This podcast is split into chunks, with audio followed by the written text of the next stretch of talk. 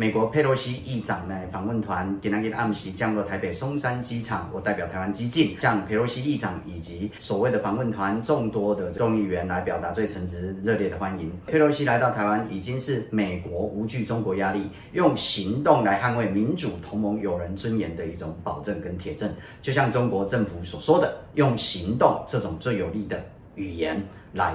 中国。那美国再一次其实用行动也证明了中国共产党没有资格，也没有办法来干预美国官员的出访台湾，这就是国际抗中自由民主同盟的一道强心针啊！和国际民主自由同盟的好朋友团结一致，才能期待更多像今晚这种令人感动的台湾时刻，让这样的台湾时刻成为常态。